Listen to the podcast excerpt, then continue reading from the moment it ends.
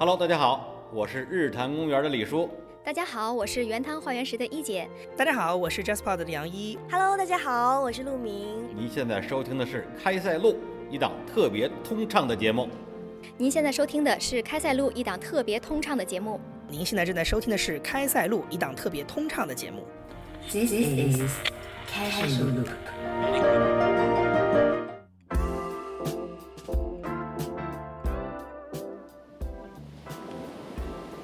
我觉得其实媒体给一个人就是性格塑造，还有能力塑造，其实挺大作用的。像抖音、喜马拉雅上面有很多二次元的主播，未来可能大学里会开抖音与小红书专业，对吧？就像播音与主持艺术专业是一样的。那媒体是什么呢？躺一个月之后，我觉得哎呀，我还可以再躺一会儿。就是他没有到那个火候。岁数大就是 对，只有岁数大是吧？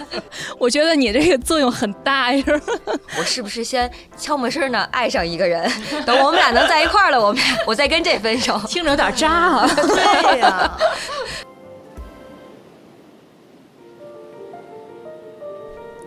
那我开始啊，Hello，大家好，呃，我们现在是在安那亚的空岛，呃，这次非常有幸啊，我们以这个原汤化原石的呃主播的身份呢，邀请大家做一期播客，是关于这个离开传统媒体的新闻人都去了哪儿，然后也非常有幸今天请来了三位嘉宾，那。咱们一先做个自我介绍吧。Hello，大家好，我现在是新京报的主播，然后呢做一档音频的播客节目，打个广告啊，悠悠鹿鸣。然后之前是新闻一线，对。然后这个话题我为什么来想聊呢？就是我现在还是目前没有离开传统媒体的新闻人啊，就看这个今天聊的好不好，杨毅老师能不能把我收完啊？这句话领导千万别听到。好，大家好，我是苏放，呃，我以前就职在中国国际广播电台轻松调频。呃，我现在已经离开了传统媒体，我们现在在刚刚开始起步做的一档新的播客叫《开塞露》。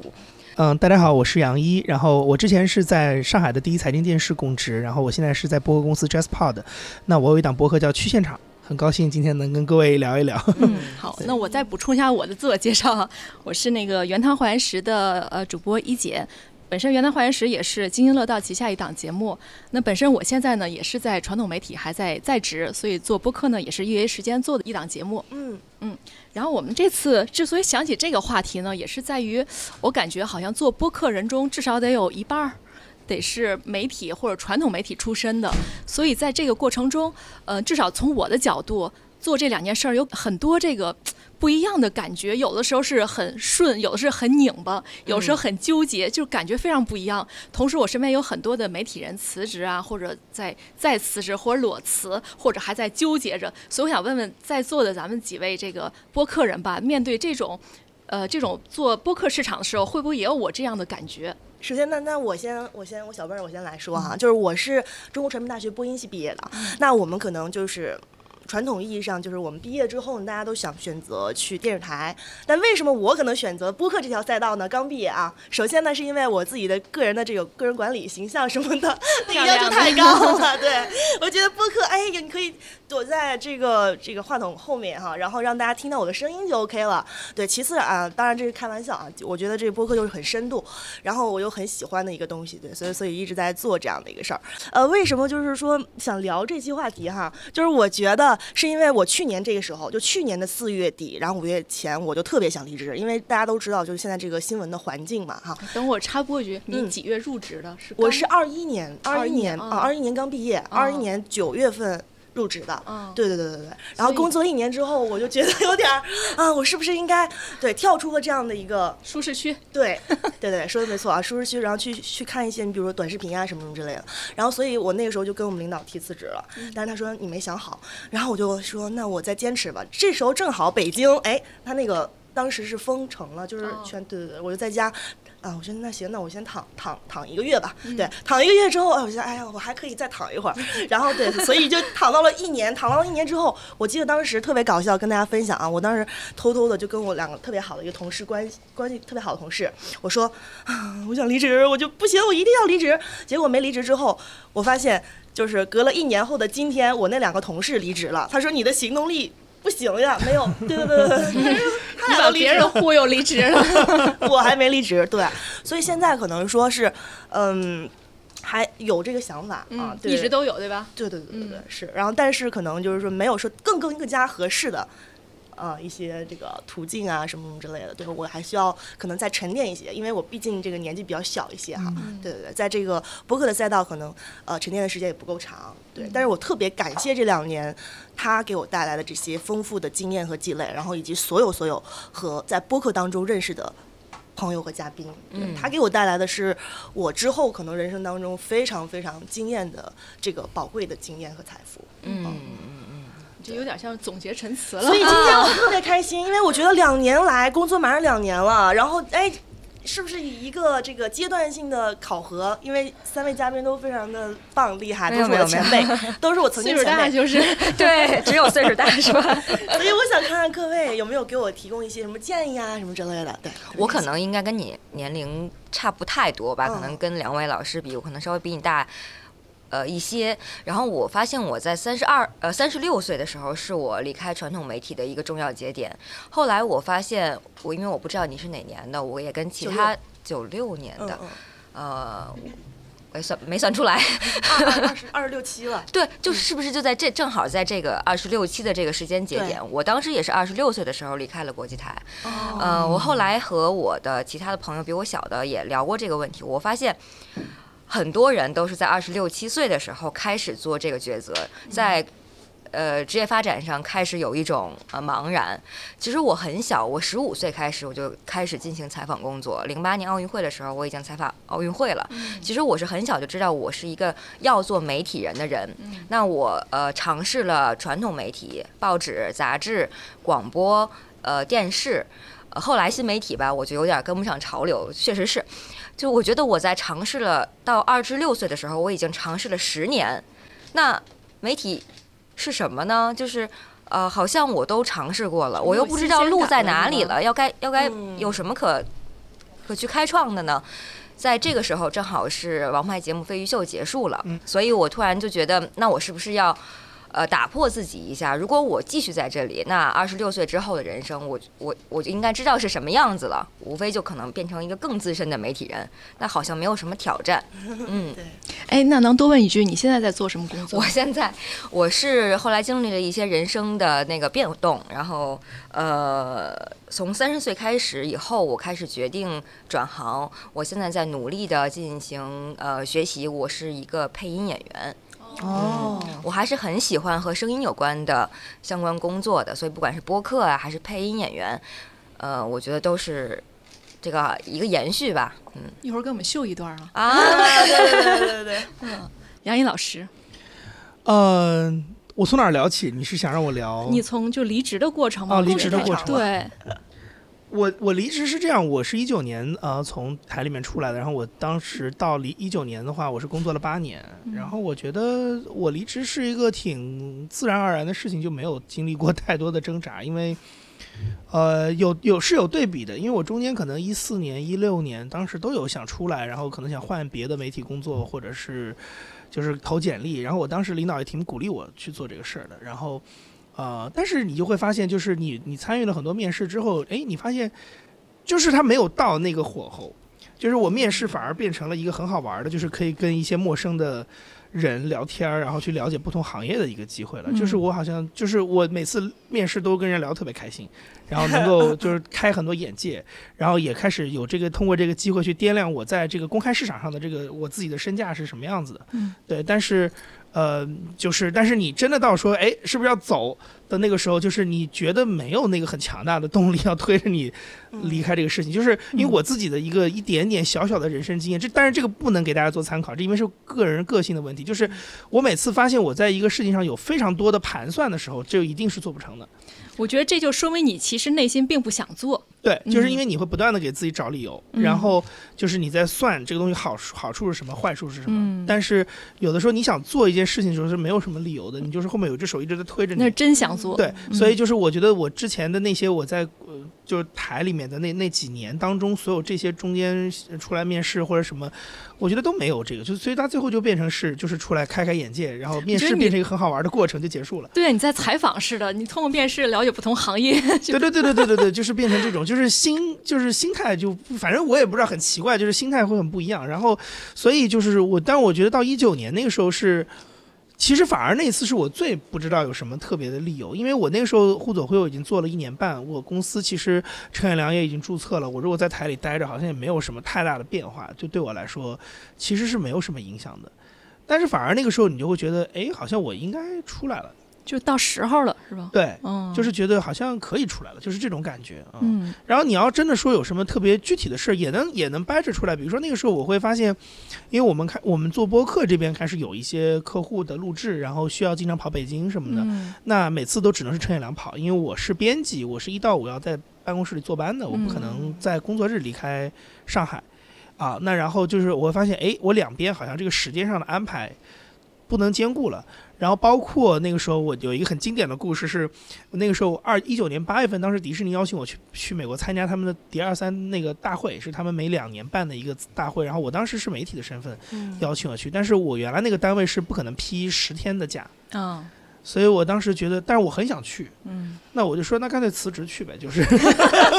最终迪士尼把你骗走了。对，了。就是反正有很多这种，但是这些我都觉得就是你可以找补很多理由。但是我觉得嗯那个时候就我自己会知道说那个动力是很不一样，就是之前是你还没有做出这一步的时候，你就已经开始盘算很多好处坏处，但是这个嗯是你其实已经心里很很很决定的非常明确了，嗯，然后你再去找很多理由来，支持你的这个决定，嗯，不太一样。我我觉得有点像谈恋爱啊，当喜欢一个人的时候，所有优点缺点都不是问题；当不喜欢一个人的时候，就开始盘算哪好哪不好，哪好哪不对好。对对对对，有点有点这个感觉。嗯嗯你像我这边啊，因为我们另另外两个主播没有来嘛，我觉得他们没有来的理由也特别能够体现我们三个为什么至今没有离职的原因。一位这个同学呢，他是今天还有工作，小黑同学他是从小就有新闻理想，他真的是有新闻理想，所以到他到现在虽然有很多诱惑、很多纠结、很多不爽啊什么的，但是依然坚守在岗位，而且做的也非常出色。嗯那另一位呢，阿福呢，他是家庭为重，本身他就是呃学业也好，还有工作能力也很强，但是他就是真的是重心更偏向于家那，他更愿意把更多的时间精力放在家庭。那在这个时候呢，做媒体工作其实给他一种便利，他可以有更嗯自由的时间、更宽松的这种呃灵活的时间支配方式。嗯所以呢，他今天没来，也因为家里这边需要他。然后作为我来说，我是觉得我一直很喜欢探索新事物什么的，所以其实有点像刚才杨颖老师说的，就之前有一些所谓的面试啊或了解别的行业的机会，可能对于我来说就是一种。采访或了解的感觉，没有说我想从事这个行业或改变什么的。对，包括我觉得现在做播客，可能也是呃好奇想试试。但是你你说什么时候真的像杨毅老师那样是有冲动离开这一行，转到转到这个播客行业？我觉得可能现在时候至少还没有到。嗯嗯我觉得，我想问一个问题，好不好？就是刚刚杨毅老师说，您说就是想离职，那时候呃已经就是互左互右已经呃做了一年半了。嗯，就如果这个时候你可能没做出这点成绩来的时候，就是呃你觉得有就是没有退路，就是你辞职就裸辞或者这种，你会哎，如这个事情是这样，我在想说，如果互左互右当时没有做的很好的话，我觉得就是那个时候没到吧，就是你我离开台了那个时候就没有到。我觉得就因为他他不至于说让我需要去重新分配精力这件事情，他就是我维持一个每个周末聊录个音聊个天儿，这个事儿就过去了。对，然后我可能也没有，就是也不会给我一种我，因为我觉得这个东西它它很它有点玄乎，就是说你自己其实做了很多事情，它在改变你的嗯人生轨迹。对，它不是说一个特别理性的判断。如果我互左会没有做，那也许我一九年是不会走的，对吧？是因为你做了这个事情，然后又又又有了这个所谓你说的一点点小小的，我觉得能看到一点希望的东西，嗯它就会改变我很很多潜移默化的想法。但是你又不知道是什么时候发生改变的，就是你你有一天忽然开始意识到。就是哎，我的这个工作重心好像是可以变了，然后你就会顺理成章的做。但我在想，就是你刚才那个那个假设，就是如果他没有做的特别好，那也许就是不会到那一步。那我可能我的潜意潜意识里就是这个事儿也只能是作为一个业余爱好做，它不能替代我的全职工作。那我可能嗯就没有那么大的动力离开，有可能是这样的。了解。对，所以一般嗯就是可能说您您赞成就是我们一般的媒体人哈，他自己可能哎本职工作有，然后空余时间可能做一些兼职或者是副业，然后如果做大做强了之后，哎立马辞职。我其实不一定建议。我先说我的感受，我觉得我不一我不一定会这么建议，因为我有的时候会觉得说，呃，这个东西本身它有很多的像赌博一样，就是你你你，因为人的精力是很有限的。就是当你要把一个精力剥离分一部分出来的时候，它其实像赌博一样，有可能你能做得成，有可能你做不成。但是它都会对于你嗯正在进行的这些都会有产生很多影响，所以我反而觉得这个东西说说到底真的是有点顺顺其自然的感觉，就是说，你有的时候你对有一件事情你特别特别想做，然后你是心里是有一个信号说我可以不计成本的付出的，因为你会得到很多。你在客观的算计当中，就是大家别人算不清楚，只有你自己心里能算得清楚那个东西是什么的那些，它可能不是收入，可能不是工作的稳定性，可能不是什么别的，但是你就是很有热情的愿意去赌一把。对，所以我觉得我倒不不觉得是说大家一定要在有一个全职媒体工作的同时弄弄副业，给自己留条后路。就我觉得不是这个逻辑，而是说就是你真的是有些事儿你想做，你就先去做。那只是说这个做发生，它是在你兼职的状态下就发生了，还是说我先把前面这个斩断前缘再做，这事儿就不重要了。就是这个选择就不重要，而是说你真的有一个想做的事情，这个比较重要。对。对我打个比方，我就觉得这个事情非常像找对象，咱们一直就把这个是骑驴找马还是？对对是是斩断情情丝还是骑驴找马？对对呃，那我们要不要看看简历啊？看看下一个 这个对应聘者，这个求婚者是什么样的？那比如说像刚才我觉得你跟杨怡老师你们一起说的这个培养一个爱好，那就是我是不是先悄没声呢爱上一个人，等我们俩能在一块儿了，我们我再跟这分手。听着有点渣啊。对呀，我觉得不同的人生选择吧，属于其实我觉得从辞职这个事儿，单说辞职这个事儿，就是呃骑驴找马是挺难的。我也觉得是。是，呃，但是你培养一个新的爱好之后再转换，是反而就比较平衡、比较舒适吧。嗯，我觉得你拿那个谈恋爱举例子，我觉得特别形象，因为这个事儿就是有的时候它不是你想骑驴找马就能找得到的。你就算有这个心，你真的能遇到，那我觉得那个就是我刚才说的干扰因素，就是你目的性太强，你可能找到一个还不如原来的，是很有可能的事情。就是这个，我觉得还挺形象的。哎，苏芳，那你是当时属于裸辞吗？我当时是合同到了一个期限，那个时候我进行了非常纠结。当时真的我离开了，我说我不续约了之后，啊、有一段时间很痛苦。对，你在的平台已经很高了，很后悔的了嗯。，对，很后悔。我想我是不是没有在这个地方开发到绝对？我是不是也会对不起自己？后来我甚至跑回去跟我的领导说，我还要再续约。我也做了一些努力。后来我发现这就是人生嘛，就是到这儿了，就是到这儿了，就开始新的一篇吧。有一段时间会很怀念，呃，在台里面工作的那个状态，呃，包括我们是英语频道，我们就非常的自然，就是很友好，都不能说管这杨老师您好，今天您来了，我们不能叫我，必须叫杨一你好，哦我来了。国际化的，对，就是要直呼大名。如果你叫什么什么叫什么什么老师，就会容易被别人鄙嗯，鄙视你啊嗯。那很宽松的环境，很宽松的环境，嗯，就是在国际台那个环境，像个特区一样，对吧？对对就比较舒服。是是，到万圣节大家穿的乱七八糟的来了，一般人很舍不得离开的，我觉得。是是，就是这种舍不得的和我要不要留在这儿一辈子就看到头了。其实我可能是太早就进入了很好的平台，呃，确实有有人嘛，就是围城嘛，这个其实那个体制内啊、体制外，这就是围城和婚姻是差不多的。嗯嗯，反正我看我周围就是同事嘛，离职以后的，我觉得去向也挺多元的，比如去高校或者当公务员，还有去企业做这种公关啊，包括去创业啊什么的。就是当然也有发展好、发展不好的，但是我觉得有点儿相同一点，都是还有一种怀念对于媒体的这种经历。对虽然他当时就走的时候挺决绝的就走了，甚至于是咬牙切齿、骂骂咧咧走，但是他说在外面的环境可能还要更严苛一些，相比媒体的环境来说。嗯，我不知道你们身边有没有一些比较奇葩的这种呃离职的故事啊，或者媒体人转行的这些故事吗？想一想啊，我最近读了一本书，就是李小萌老师的，嗯。他那个就是《你好，我们》嘛。嗯。对对对，其实他是一五年那个时候央视就是铁饭碗主持人，其实当时我就做过研究，他自己也写了嘛。当时是离职了有四位，郎永淳，嗯，对对，郎永淳当时是我师哥，就是对对对，他也是播音系的嘛。然后但是他去了，你看他们四个人好像都是去了不同的赛道，就是有去 B to B 的，还有那个张泉灵，张泉灵。对，他又去参加马东的节目。其实每个人都选择了不同的，对，嗯，由于不同的原因吧，然后那个李小萌特别搞笑，她当时是因为生娃了，对，然后大家说是不是什么呃什么叫什么来着？呃，嫁给了一个。非常好，对，然后回家就是可能就是相夫教子去了，嗯但是实际上不是。她最后后来为什么要转型？就是她在家，可能呃大概三岁的时候就全职当妈妈哈，然后后来发现没钱了，对她最后怎么办？他说、嗯、那不行啊，他要养家呀，对吧？然后所以他当时是被逼，然后做出了一一个转型，就是做短视频。嗯，对他当时也求助的是那个李伦嘛，就是十三幺的那个，对对对。哦所以他当时，后来他当时想啊，我自己一个，因为大家都知道那个李小萌，他当时是央视就是那个汶川地震火的，一下就哭了嘛。对，他当时那个是，啊，我觉得他职业生涯里的高光时刻吧，大概是，嗯对对对，就是然后。所以我我们他经常这个案例也是被无数的老师啊就跟我们讲，对对对，所以他后来转型到这种短视频，他当时自己也不知道自己成不成功，但是哇，人家现在真做得太好了，嗯。就是你看他那个抖音，对，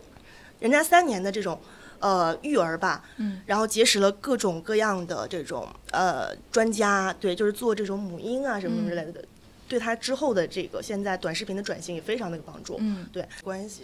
你刚才说对说那个李小萌，就嗯我们那个原汤化原食节目前一阵儿做了一个呃国际爱尔日一个节目，是请的陆一鸣啊给我做嘉宾，对对。对对他当时也是已经离开央视转型，然后我们跟他做完节目之后跟他聊，他现在是在一家就是 IT 互联网企业吧，做人工智能，我我这几个词儿分不太清啊，就是因为他本身是呃西安交大的这种专门学这种工科生，所以他转型之后其实已经跟媒体的关系不是很大了，嗯基本上相当于呃有这种学术背景在，同时又有这种经营在里面的，我觉得还算转型比较成功的。但是我们反观我们自己啊，就我们团队几个人其实都是文科出生呃出身，文科出身之后呢，又直接就到了媒体这种传统媒体工作，然后再出去的话，就觉得我会干什么，我能干什么，就这种感觉。所以我我我有时候也在想，就是。媒体人到底这个职业身份就是是不是太局限了？虽然我们接触的面很广，但是好像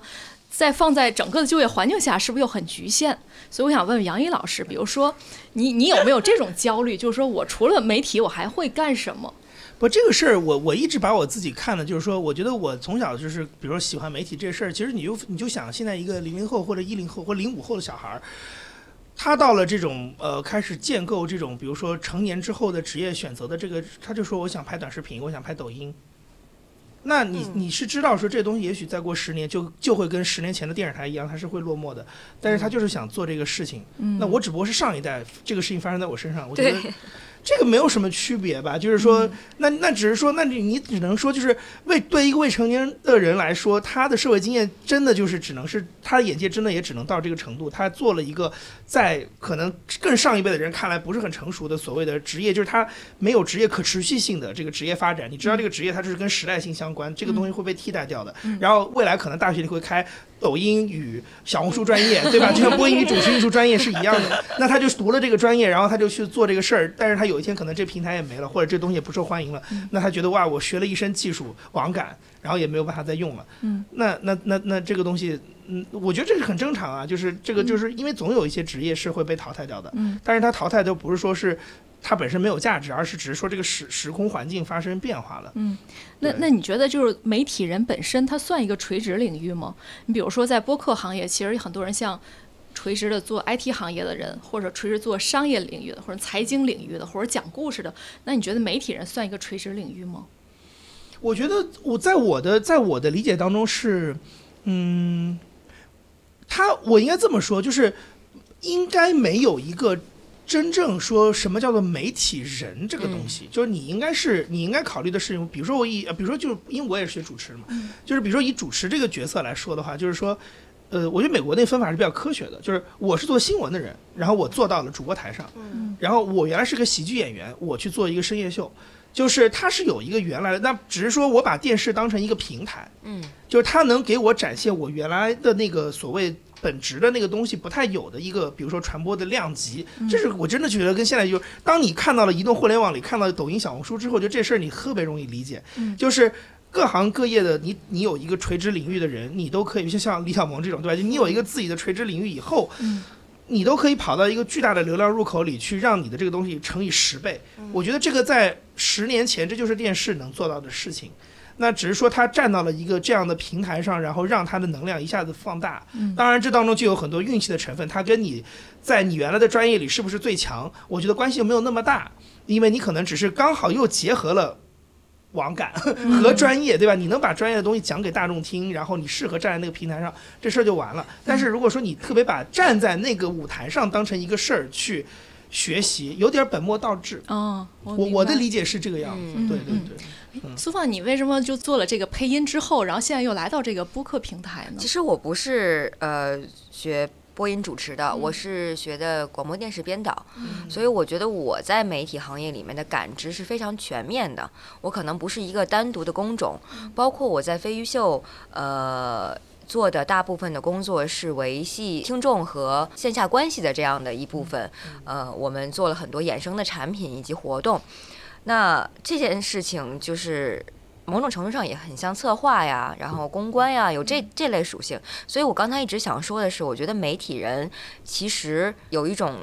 他不是一种什么人，他是一个工具人，他是一个调和剂。它是一个你有本来的一个站位，但同时对于所谓传播这件事儿稍微熟悉一点。对对，它是一个放大镜，它是一个传声筒，它可能不是个什么东西，它是一个媒介，就媒体人本身就是一个媒介啊。刚才您问我的问题是，就是为什么又会回到做播客嘛？就是我其实很喜欢，呃，声音这个。呃，行业的，包括我有其实是有电台情节的，我们的工作状态，我我现在就想，其实我们刚刚做节目七期八期左右，我不知道当你一个人或者你一个小团体单独拎出来的时候，要做一个东西要发声的时候，会有人多少人看你，会有多少人排除摒弃你的平台属性之后来看你，这也是一种尝试。那如果我的特长是维系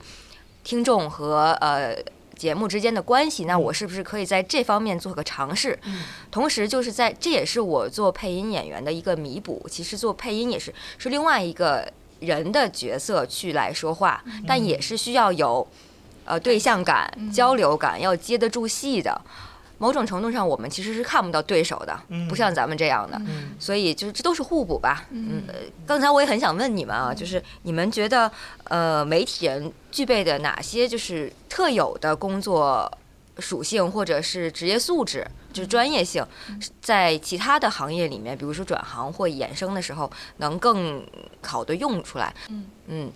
我我只能说我知道的同事的情况啊，像我同事呃后来转行去做保险，做的也非常好。他就说，就是可能在媒体中你感觉不出来，就是人与人交流啊这件事儿好像很正常，跟陌生人谈话，去给别人讲一些东西，输出一些内容很呃自然而然。但是其实，在整个社会环境来讲，这是一个非常稀缺的能力。对我所以他发现了对没错所以他在做保险行业的时候，他与人打交道的这种呃水平啊、能力啊、频率啊，这种呃这个叫获获客的能力吧，就比呃其他行业去的人要更强一些。嗯这是我了解到的，嗯我的感觉就是，我觉得做媒体的人通常，当然前提也是要要要分吧。如果你在媒体里做的这个事情本身真的锻炼你这个能力的话，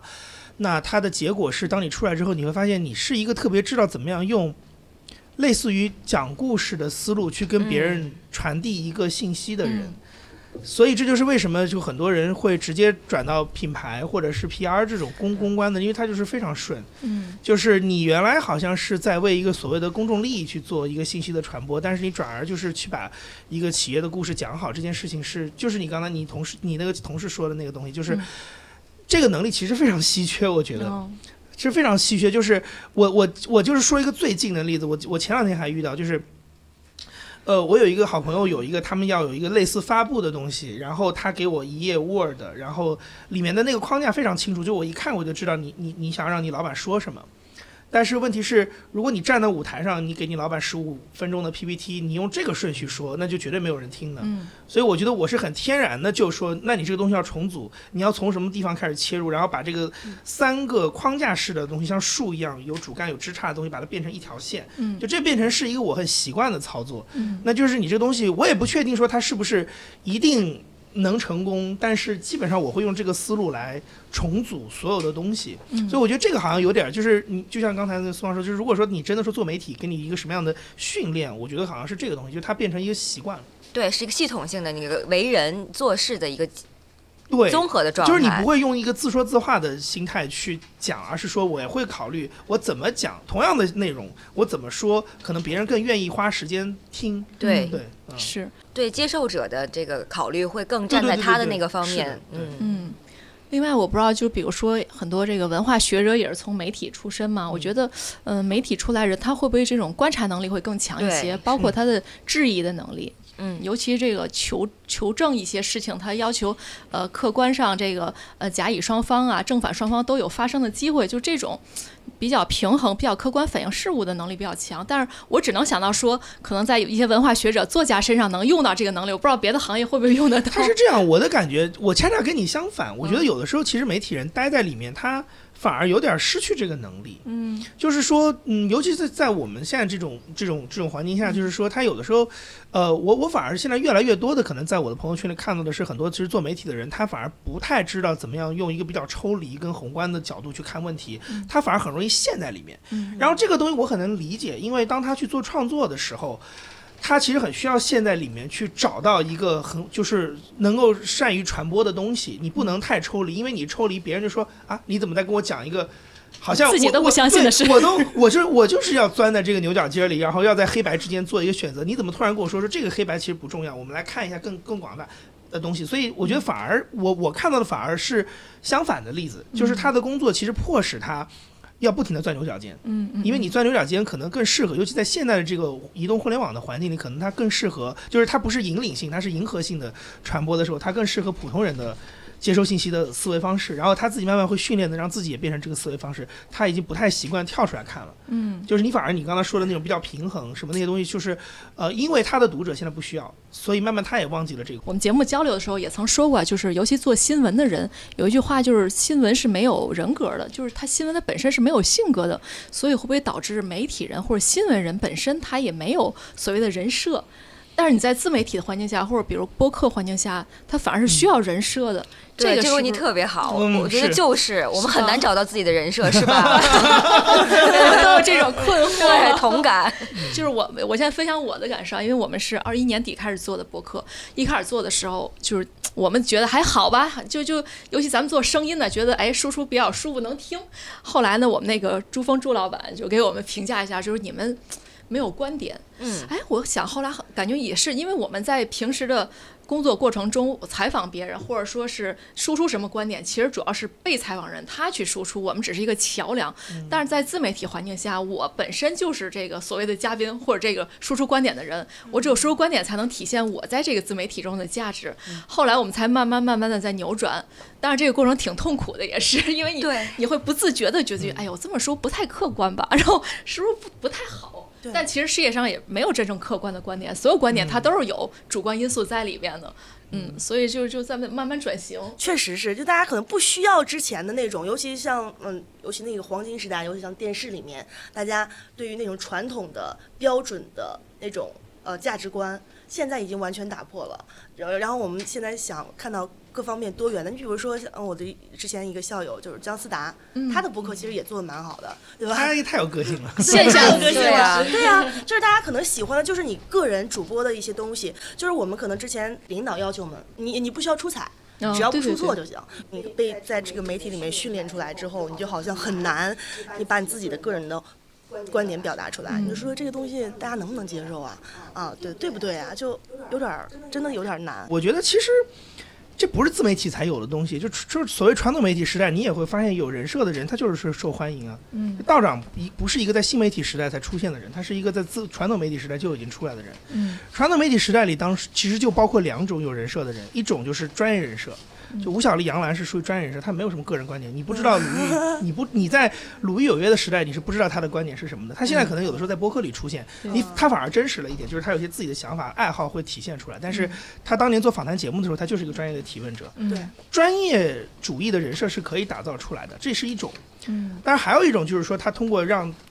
通过更真诚的表达自己的想法，然后让你的受众去关注到这个人，就是我是不是喜欢，这是另外一种。所以我觉得，其实，在传统媒体这也是一个经常用的招数，它没有太大的变化，只不过是说以前它你需要经过平台的一轮筛选，嗯就是平台愿意给你一个节目版面的空间，让你去展现这件事情。嗯现在是变成你可以。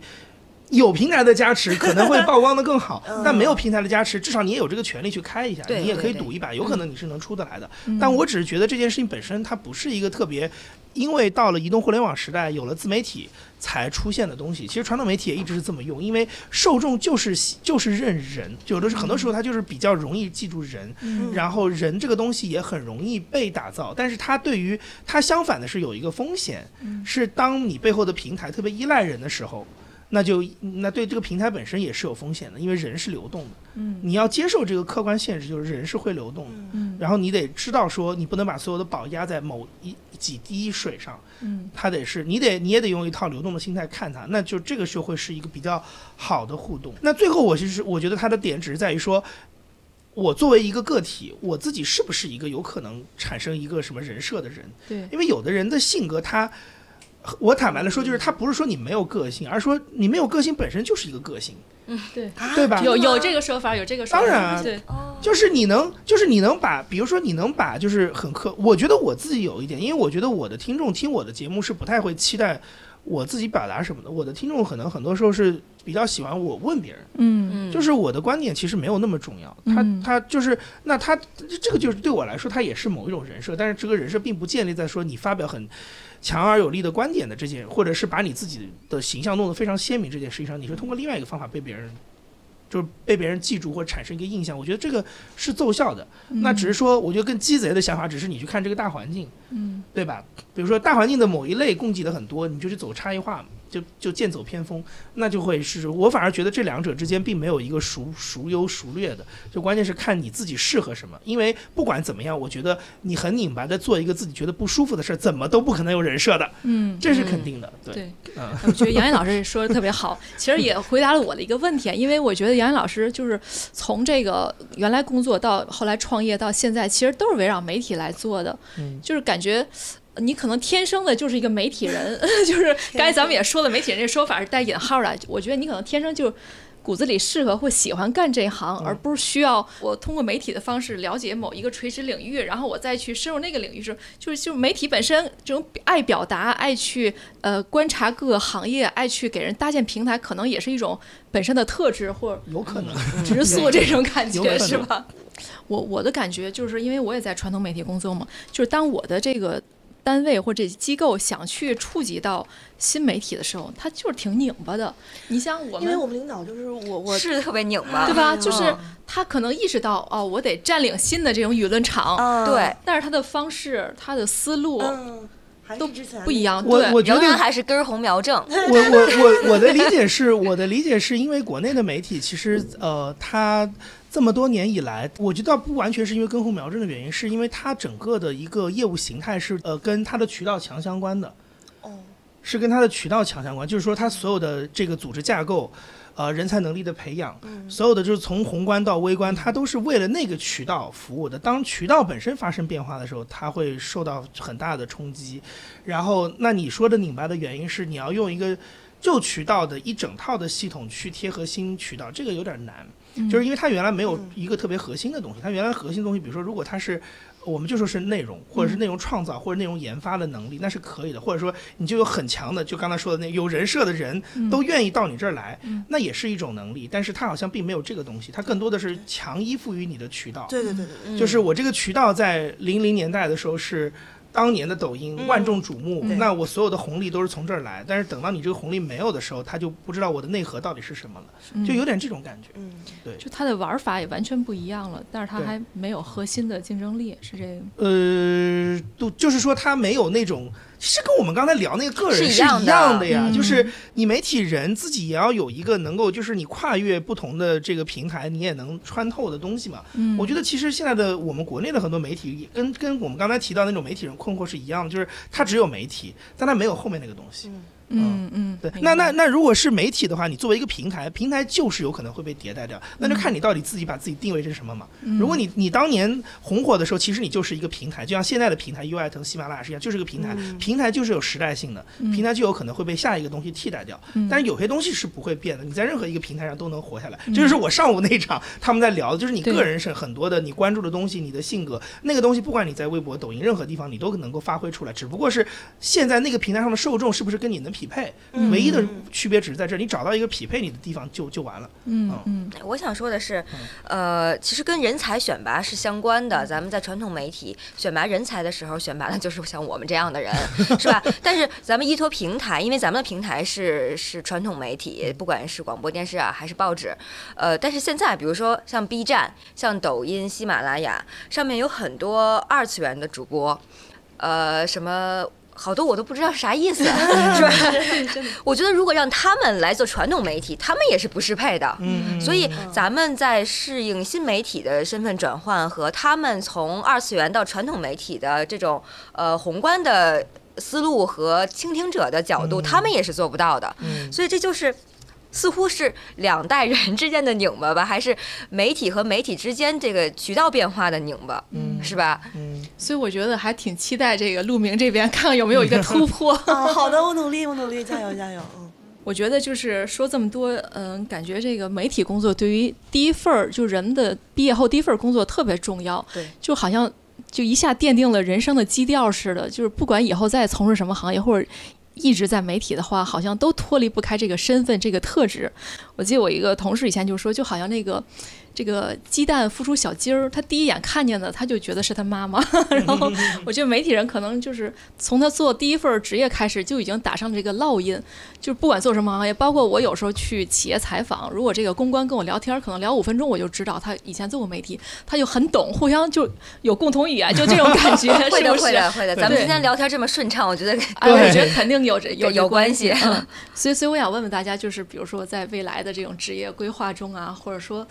畅想一下吧，就是以后会有一些什么样的这种媒体的特质，在今后能够继续去运用上，或者是深挖呀，或者是怎么一个情节啊这些。从以后来看，那我先说吧，因为我已经出出坑了，是吧？我已经离开围城了。呃，我觉得这种与生俱来，就不能说与生俱来，就是呃长时间的工作习惯给我带来的。呃，自身素质是有优势的。比如说我在配音行业里面，如果有某一个新的电影或一个新的剧播出了，需要找媒体行业来发稿，那咱们这不是、嗯这不是非常容易吗？嗯是吧？那那这某某部分就成了我的优势，我很容易被别人记住。那我除了做一个呃螺丝钉，我可能还能做其他的工作。那如果说长远来发展的话，那在这个行业，影视行业又涉及媒体的，如果能把它融合。就我觉得也能更好的发挥咱们这么多年没有白白呃浪费的这个经验吧，嗯是我觉得其实是对未来是有有可期的。嗯我觉得，呃，首先那个作为一个媒体人，我觉得特别幸运的一点就是他可能不是说像某些专业那么精，但是他哪些专业他都能涉及。所以你比如说我们作为一个主播，听上去是一个主播，但实际上他背后的你比如说选题，然后邀请嘉宾，然后剪辑到运营，整个它其实是一个整体。所以我觉得这个整体的这样的一个能力，无论是你现在在传统媒体，还是你之后在自媒体，它都是一个非常好的一个能力。然后比如说，我觉得，因为我手上现在，你比如说我要去联系采访嘉宾，那他的一些，比如杨澜老师公关呀，鲁豫老师公关呀，这个公关那个公关，我的手上资源公关资源很多。那可能如果我之后出去了之后的话，那我觉得首先这个公关的这个能力啊，当然在学校考试的这个公关九十九分啊，满分一百，然后我觉得这个能力也很强，所以就是这些东西可能是我之后如果要是脱离传统媒体，是永远不会。呃，改变的一种能力，就做什么就做自媒体啊，或者做一些创业，其实都是很有帮助的。对，这是可能是我现在年龄还没有沉淀到那个份儿上的一些小小的想法。嗯啊，